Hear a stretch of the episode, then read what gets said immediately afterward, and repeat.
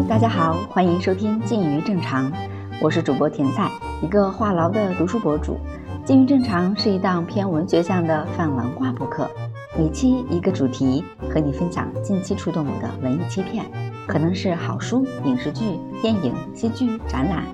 人生无常，何必正常？打开耳朵，听见文学的声音。或许你可以在通勤路上、做家务时、睡觉之前听一听。今天想跟大家聊的主题是：计划和效率之外的人生也值得一过。前几天啊，有个朋友问我，转型做读书博主，今后有什么计划？我的回答可能会让他失望。我说没有啊，我现在只想治愈自己，做自己喜欢的事情。去探索，去尝试，也重建自己的社会关系。其实我能 get 到很多人的疑惑：你难道不制定计划吗？比如一年读多少本书，视频号、播客涨多少粉丝，未来要做到什么样子的自媒体？好像我们要做一件重要或者全新的事儿，最先做的就是要定个计划。今天呢，我想跟大伙探讨这个一直被视为理所当然的计划。是怎么回事儿？问个为什么？没有计划行不行？不按计划脱轨跳戏行不行？被推崇的那种重视计划和效率的人生，到底有没有问题？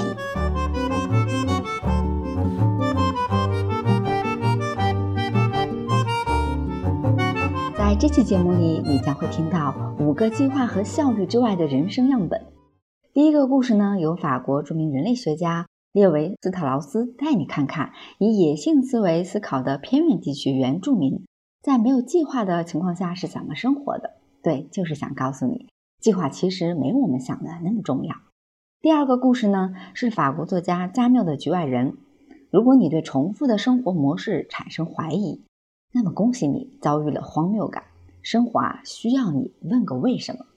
第三个故事，强烈推荐转发给同事啊，领导。给你讲讲饮水机效应，说明一下茶水间闲聊的必要性。不是摸鱼，不是翘班啊，人生就是需要闲聊。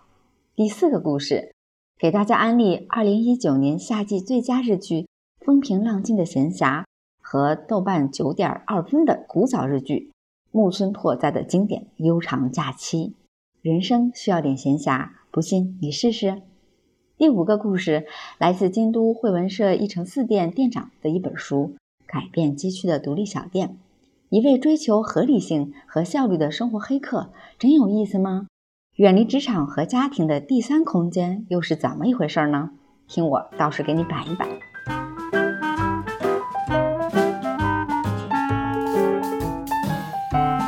其实呢，我也是做计划的小能手吧。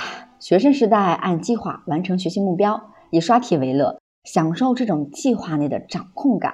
进入职场后呢，自我管理和团队管理都离不开定计划，充分的利用时间。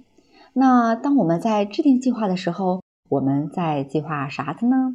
有个解释说啊，计划就是在执行某件事情之前，在物质上、精神上要事先准备的东西。不知道你有没有这种经历啊？光做计划和做准备就花了不少时间。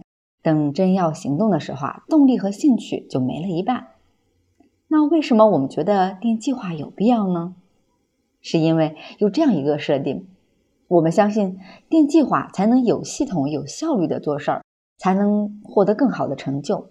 计划指向了系统化、高效率，最终指向成功，这是事实吗？反正大家都这么相信，都这么过来的。但人生的真相才没有这么简单呢。俗话说得好啊，计划赶不上变化。是呀，计划随时都可能因为突发的变量而被破坏。一旦计划被破坏了，那套系统也会跟着崩坏，也无法达到效率，更别说成就了。那不妨再复盘下我们的人生：暑假作业定的计划，哪一次是按计划完成的呢？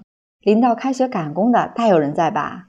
进入职场上了班也没好到哪儿去呀。定好了几步走、拆解到位的工作计划，但到了实际执行过程中，总有意外变量、各种小 bug 搞坏原来的计划。当然了，这并不代表计划就完全没用啊，起码让我们心安吧。但是呢，只要一出现偶发的变量，让计划毁掉，这种安慰反而会变成更强烈的不安啊！糟了糟了糟了，计划全毁了，接下来可咋整呢？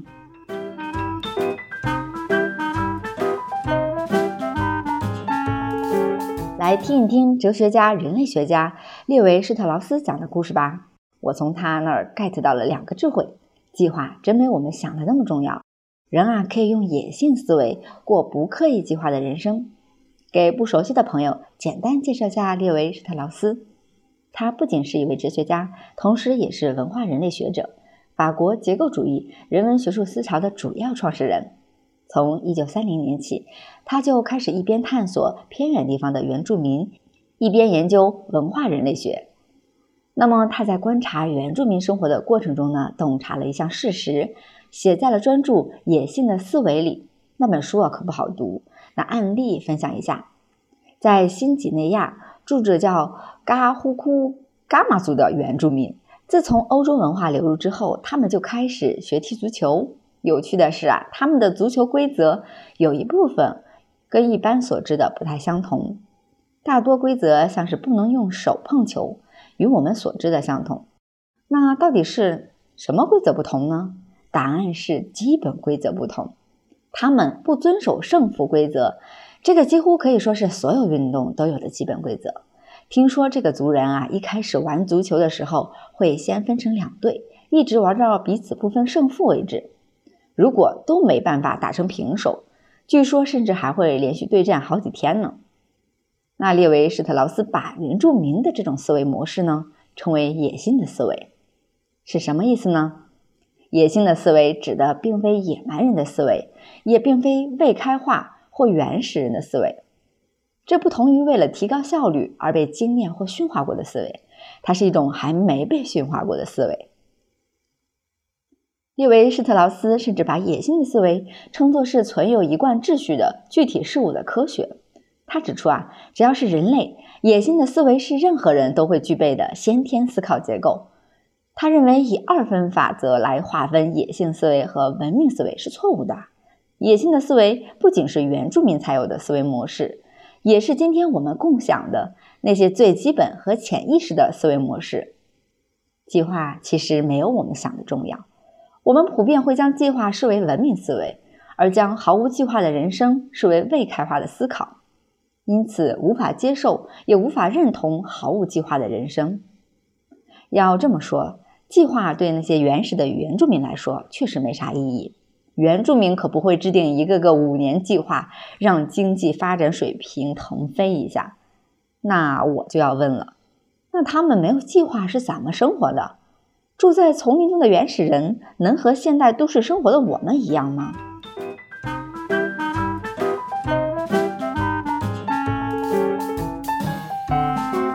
因为施特劳斯说啊，手边拥有的东西并非因计划或某种特定计划相关才形成，只是偶然的产物。他又举了个例子，一个邮差的故事。他虽然住在都市，却有着野性的思维。这个邮差叫薛瓦勒。送信已经有四五十年了，他会在送信途中收集各种有趣的石头，他用这些石头打造出独特的奇幻建筑，取名叫理想宫。这座建筑融合了中世纪的城堡、瑞士的小山庄或印度教的寺院等等各种不同的风格。理想宫因为带给许多超现实主义者极大的灵感，所以被评为出色的艺术作品，现在变成法国一处著名的观光景点。你看吧，这个邮差他不是工程师，不会事先制定好计划，等找齐了计划中需要的工具之后才开始搞。他只是把碰巧或偶然间收集到的各种零碎材料重新组合排列在一起，最后打造出一个出色的作品。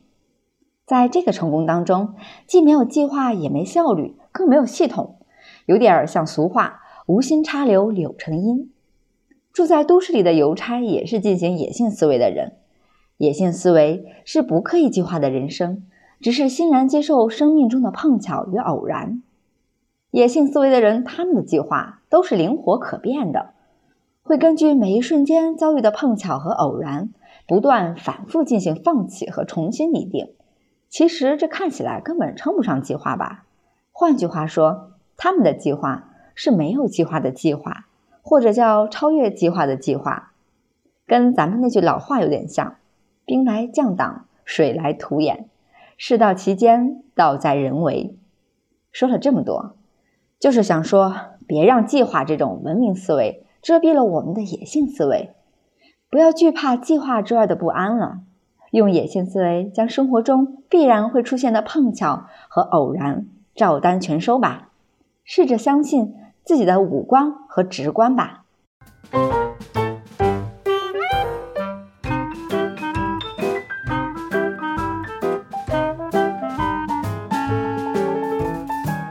我绝不是在完全否定按部就班的生活有什么不好，因为当我也是个上班族。每天也是重复着同样的生活：起床、洗漱、吃早饭，有时还来不及吃；出门上班、工作、吃午饭，有时忙得还忘了吃；继续工作，下班回家吃晚饭、睡觉。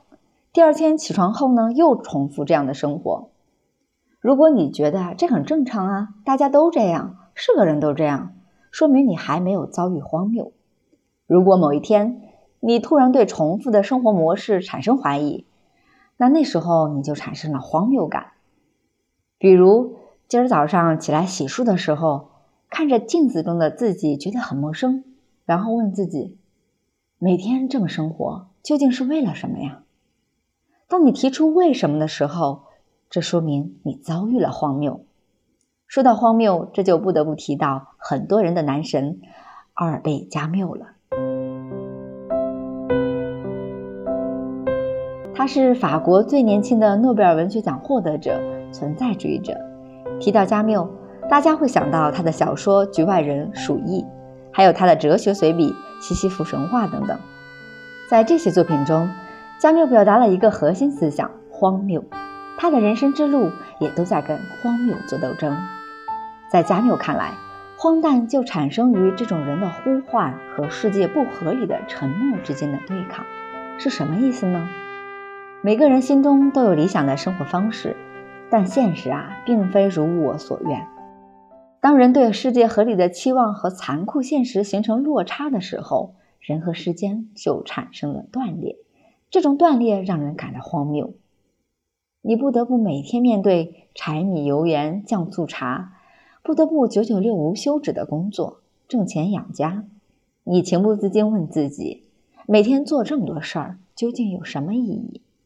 但更可怕的是，你明明知道没意义，还要继续去做这些事儿，这就是人生的荒谬。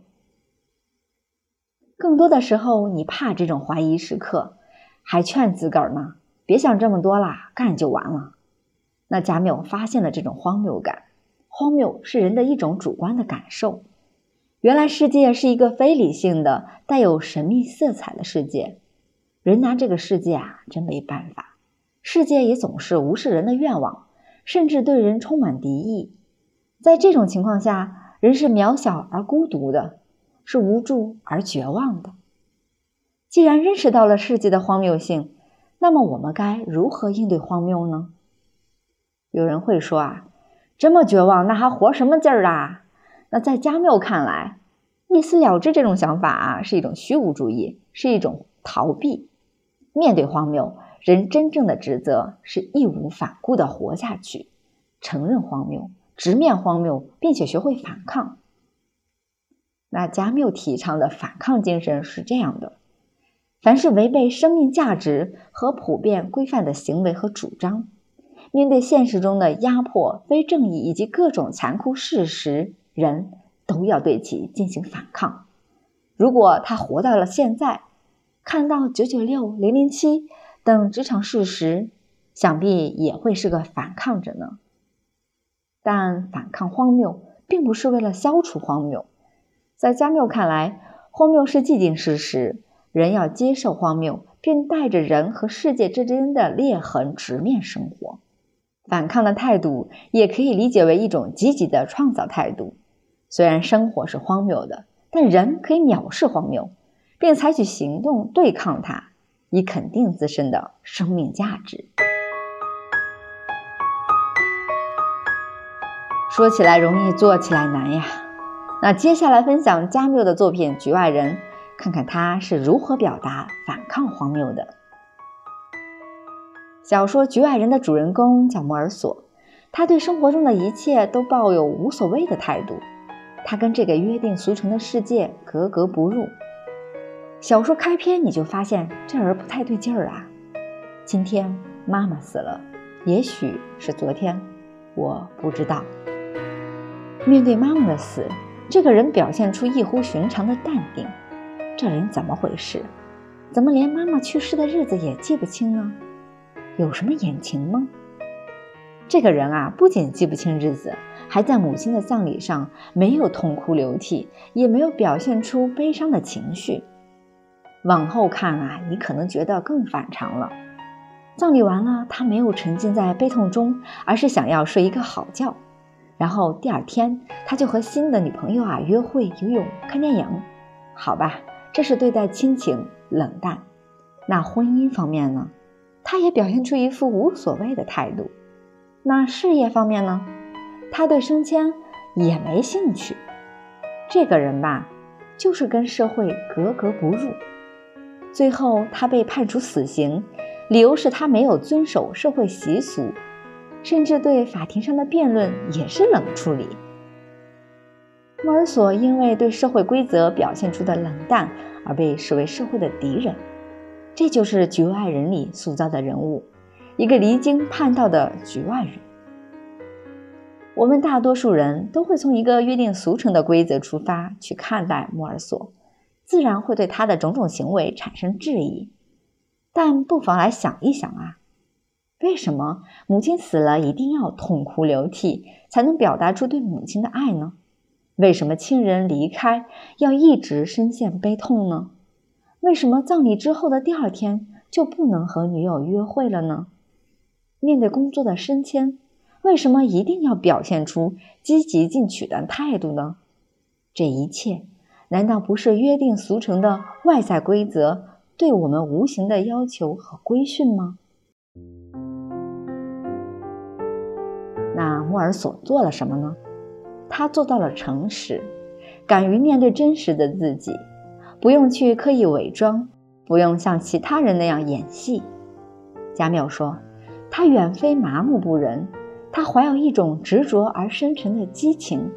对于绝对和真实的激情，加缪通过塑造这个跟我们正常生活相背离的一个人物形象，表达出的是对人的真切的关怀。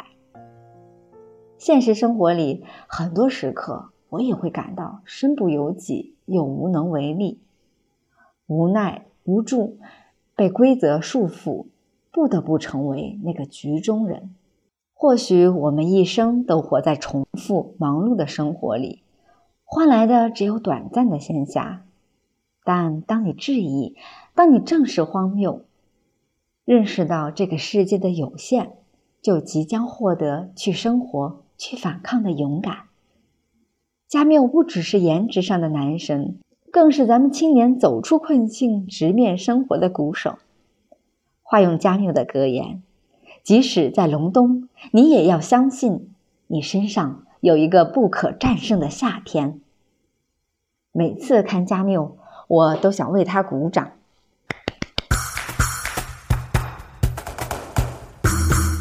听到这儿，有人可能会说啦：“每天忙得要死，怎么反抗啊？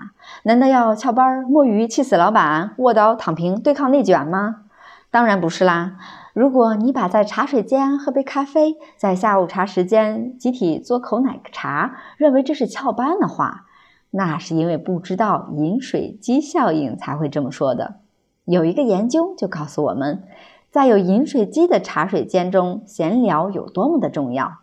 这个效率之外的闲聊时刻，可不在我们每个人的工作计划表里哦。上过班的都知道一种现象。不管在哪个公司，就算是选择能力或教育水平相似的员工，根据工作的组别不同，也会出现工作成果的不同。MIT 媒体实验室的埃里克斯·山迪·潘特兰教授为了找出这个原因，进行了实验。他是怎么做的呢？2009年，他在银行客服中心的员工身上装上了追踪装置，搜集他们进行沟通的数据，观察六周的结果啊。发现成果好的组别，他的成员们会在会议室外进行更多的沟通。潘特兰教授以此为基础，向客服中心的主管建议，将员工们的休息时间排在同一时，让他们能一起休息。这么做之后，出现了令人难以置信的惊人效果。与个别休息时不同，组员们一同休息时，所有人在茶水间中聊了更多的天儿，分享了更多故事。结果，处理业务的时间也比平常更短了。花更多时间处理业务的组别减少了百分之二十以上时间，客服中心整体减少了百分之八的业务处理时间。同时，客服中心员工的满意度还提高了。在茶水间闲聊，并不会只是小小的杂谈，而会成为比会议室更自由的沟通管道。以在家工作而闻名的美国企业，在2012年撤回了这种工作的形式，理由是因为最棒的决策或革新经常出现在公司走廊或餐厅中，也就是说，得要互相碰面进行工作，业务效率才会增加。在人们聚集的地方，就会有各式各样的消息往来。公司里的茶水间是所有信息的共享之地，也是传闻的起源地。在细碎的对话里，蕴含着重要的情报，也会产生新的点子。这就是饮水机效应。所以，闲聊呢，也成了创作能量的根源。所以，请把这个音频内容分享给你的同事、小伙伴吧。大胆一点的话，分享给领导。效率之外的闲聊时间，你们值得拥有。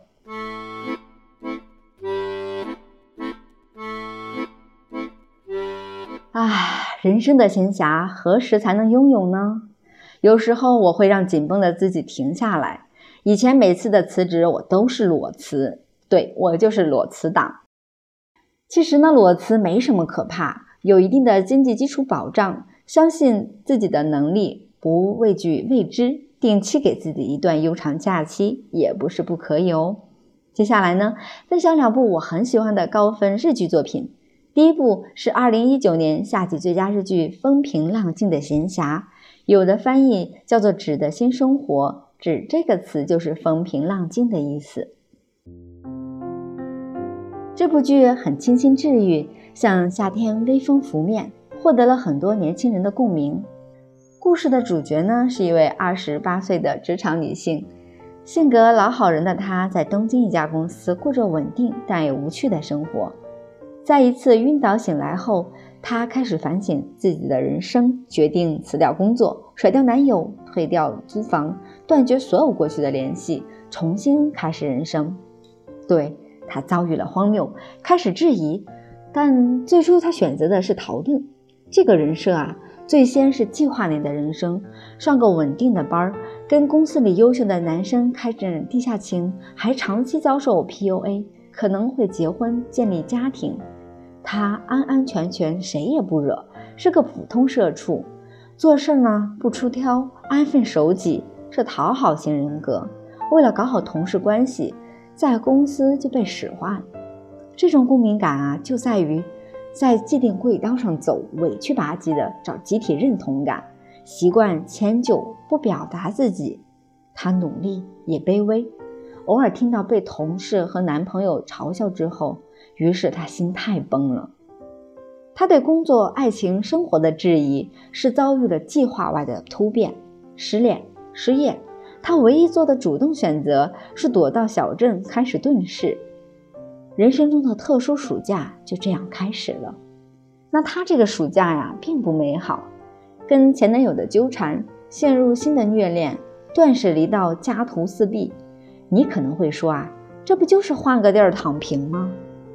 至于后面的故事，女主找到了自我，找回了率直，找到了自我认同，重获新生，就不多介绍了。有兴趣的话呢，可以找来重温一下这部剧。成年人也需要一个长长的暑假呀。相比这部，我更推荐豆瓣九点二分的古早日剧木村拓哉的经典《悠长假期》。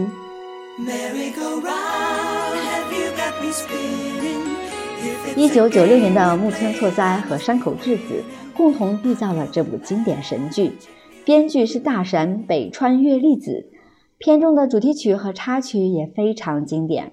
每当事业爱情不顺的时候，看看这部剧，或许你能在生活的缝隙中找到归属感和力量。可能太小的朋友不太清楚这部剧的背景，简单介绍下：三十岁的过气女模特叶山南（山口智子扮演的）在婚礼当天遭到了无良未婚夫的卷款逃婚。当她怒不可遏地狂奔到未婚夫的住的地方。就堵到了无辜的室友赖明秀俊，这是木村拓哉演的一个不得志的二十四岁钢琴家，身无分文又无家可归的小南呢，对赖明威逼利诱，成了他的新的同居人。两个人在同一屋檐下的生活磕磕绊绊，事业爱情都不顺畅，但渐渐的惺惺相惜了。片中呢，还有主演内丰饰演的弟弟松隆子饰演赖明暗恋的学妹。卡斯阵容可谓非常强大。每当想到这部剧，除了九田宝雷顺那首经典的《啦啦啦 Love Song》，还有一句是 “Don't worry, be happy”。“Don't worry, be happy” 的广告牌呢，就在赖明的楼上。片中出现的次数不少。这句话呢，一直是小南和赖明给对方的暗示：不要悲伤，过快乐的生活。片中经典的台词，我在十九岁那年抄了很多，记忆犹新。在自己什么都做不好的时候，就当是上天赐给的一个长假，不要勉强，不要焦躁，更不要无谓的努力，将身心付诸于自然，不久一定会好起来的。现在回想起来，和他度过的几个月，正是我疲惫于人生的时候，上天所赐予的。一段小小的闲暇吧。这段经典台词会像魔咒种在你心里。当遇到不顺利或疲倦的时候，就把它当成是神赐给我们的休假，不必勉强冲刺，不必紧张，不必努力加油，一切顺其自然。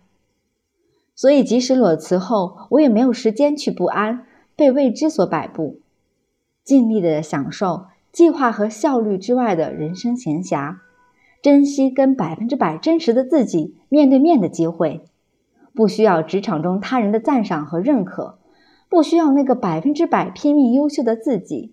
闲暇赛高。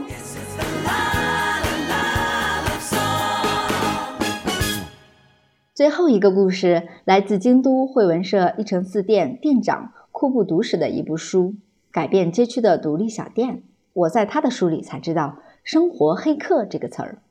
黑客原本是信息处理方面的专用术语，之后被广泛用来表示工作和生活的高效率。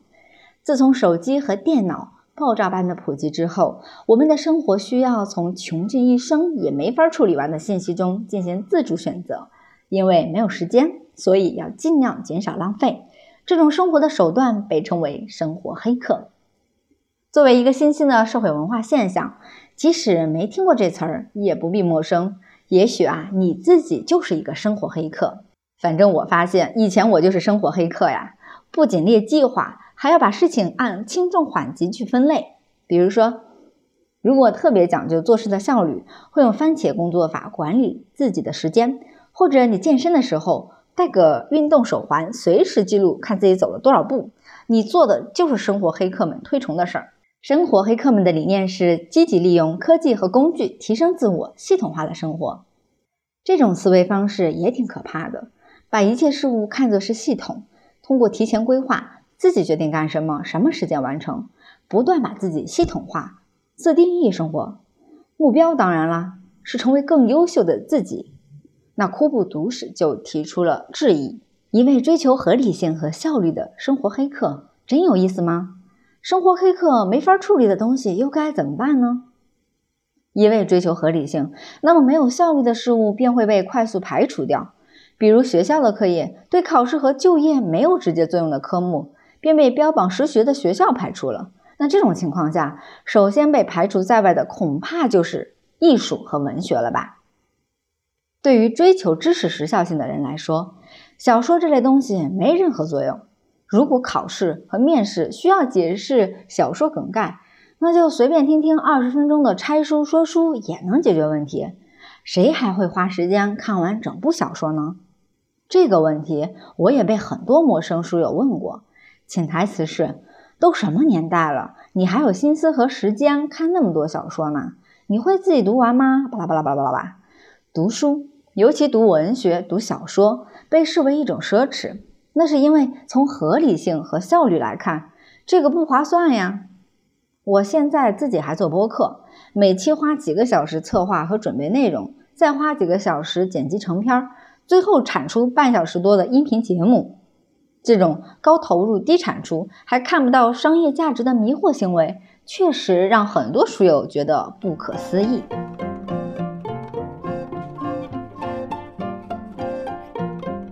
借着库布读史的话头继续说啊，在生活中，我们需要在职场和家庭外开辟第三时空。社会学家雷奥登伯格把咖啡馆和小酒馆这类区别于职场和家庭的空间称为第三空间。星巴克咖啡的管理层也将自己的咖啡馆定义为第三空间，并刻意宣传。我倒觉得星巴克快变成移动办公室了，并不觉得是第三空间呢。确实，我们需要一个远离职场和家庭，能让人们回归自我的空间，也就是第三空间。我们在日剧中经常看到这种情形：很多上班族在下班回家途中，经过街边小店。居酒屋会去喝上一杯再回家，比如深夜食堂。在我的少女时代看 TVB 职场剧中，吴启华、林保怡、陈慧珊们也是下班后在酒吧跟朋友喝上一杯，聊些有的没的，再各回各家。那些街上的店便是人们的中转站，空间的也是心情的。在稀松平常的每一天，工作结束后去那里喝一杯，跟朋友聊一聊天儿。这样人们才能在很多事情上妥协，最终迎来第二天。虽然羡慕，但现实中好像也总有难处。当我还是社畜时，在普通的工作日的夜晚，无法撑起夜生活。下班回去之后啊，也只想洗洗、看会儿书，把时间交还给自己。只有在周末，会在书店、咖啡馆等第三空间，听听讲座、看看展览、参加活动。或者只是单纯的约朋友聊聊天，这种喘息的时空非常有限。每天都有夜生活的中转站，这对普通工薪族来说也并不现实。所以我分享第三空间的概念，并不是说这种生活方式人人需要，甚至还要求高频次、高质量。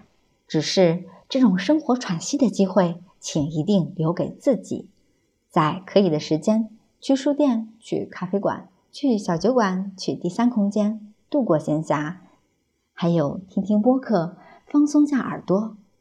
那些反抗日常的微光，终究会让我们保存野性生长的力量。